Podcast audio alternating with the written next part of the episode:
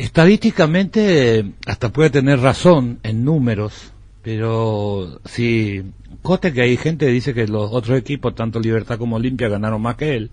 Pero no quiero entrar solamente, esa es una cuestión eh, simplista, eh, exclusivamente basado en números. Dice, no sé en qué se basó para decir que Jubero es el mejor secretario técnico eh, cuando no hay antecedentes de, exitosas campañas de él en esta función. Es cierto, llegó el mister. Claro, eh, si vamos a contradecir o vamos a opinar, eh, vamos por parte. Entonces, Jubero vino como eh, encargado de las divisiones inferiores en Guaraní, después se hizo técnico, dirigió Guaraní Libertad Cerro, que uno sabe que de esos tres equipos, eh, Olimpia, y ganó solo en Libertad. De todos los extranjeros que estuvieron en ese equipo, tal vez haya sido el que menos ganó títulos. Eh, en Guaraní no ganó, en Cerro tampoco, en Libertad fue el único lugar donde salió campeón un año, y los otros extranjeros que vinieron lo superaron, es decir, como técnico fue el, de menos logro, eh, Jubero.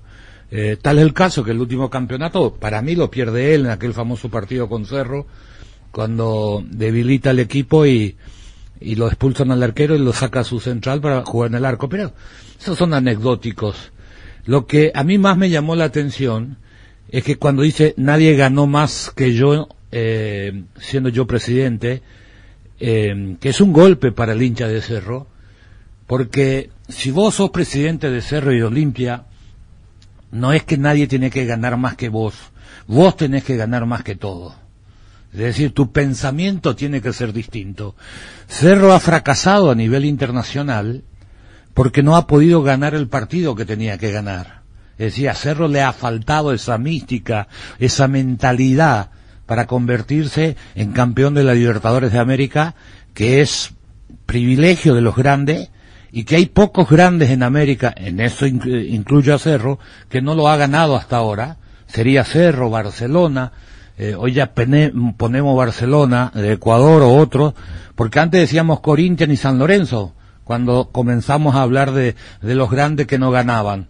San Lorenzo ya ganó, Corinthians ya ganó, hace una década y un poquito más, y el único de esta zona que grande que no ganó ha sido indudablemente Cerro Porteño. Si él dice nadie ganó como, y estadísticamente hasta puede dar o darle la razón, eh, no le está generando la mentalidad que hay que generarle al pueblo azulgrana. Porque lo que él dice como presidente de Cerro tiene una gran repercusión.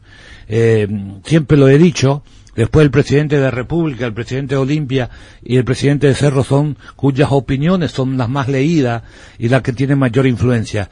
Él es tiene que transmitir siempre una mentalidad del más allá. Es decir, Cerro es grande por su historia. Él dice, en mi presidencia.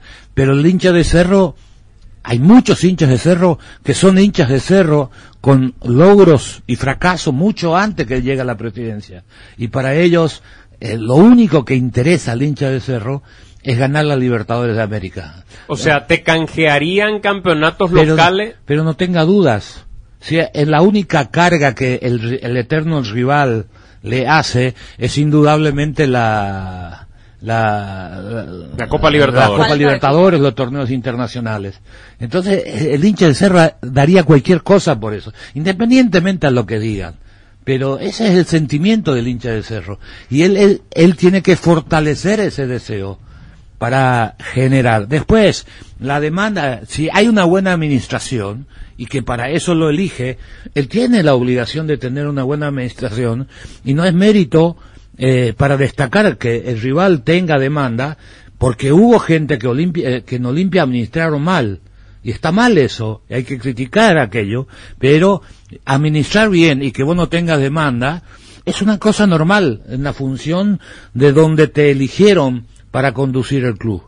Pero lo que y después que son 20 pelagatos, 50, yo enseguida me acordé de Damián, un presidente de Peñarol, que estuvo del 91 a, me puedo equivocar un año, 92, 91, hasta que se fue, hasta que falleció en 2008 y asumió su hijo hasta el 2018, pero Pedro Damiani, que reemplazó a Cataldi, otro gran dirigente de Peñarol de Uruguay, una vez en la década del 90, 97, 98, estando yo en Uruguay, hay una asamblea de Peñarol y después de dos periodos tiene por primera vez oposición Damiani y gana por 1.700 votos a 300. ¿Y cuál fue la, el título de la contratapa? Damiani dice, algo hice mal.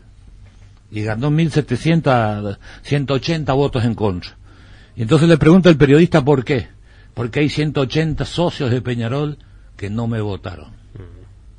Eso es grandeza, eso es mentalidad, eso es el camino que te tiene que transmitir un dirigente de un grande.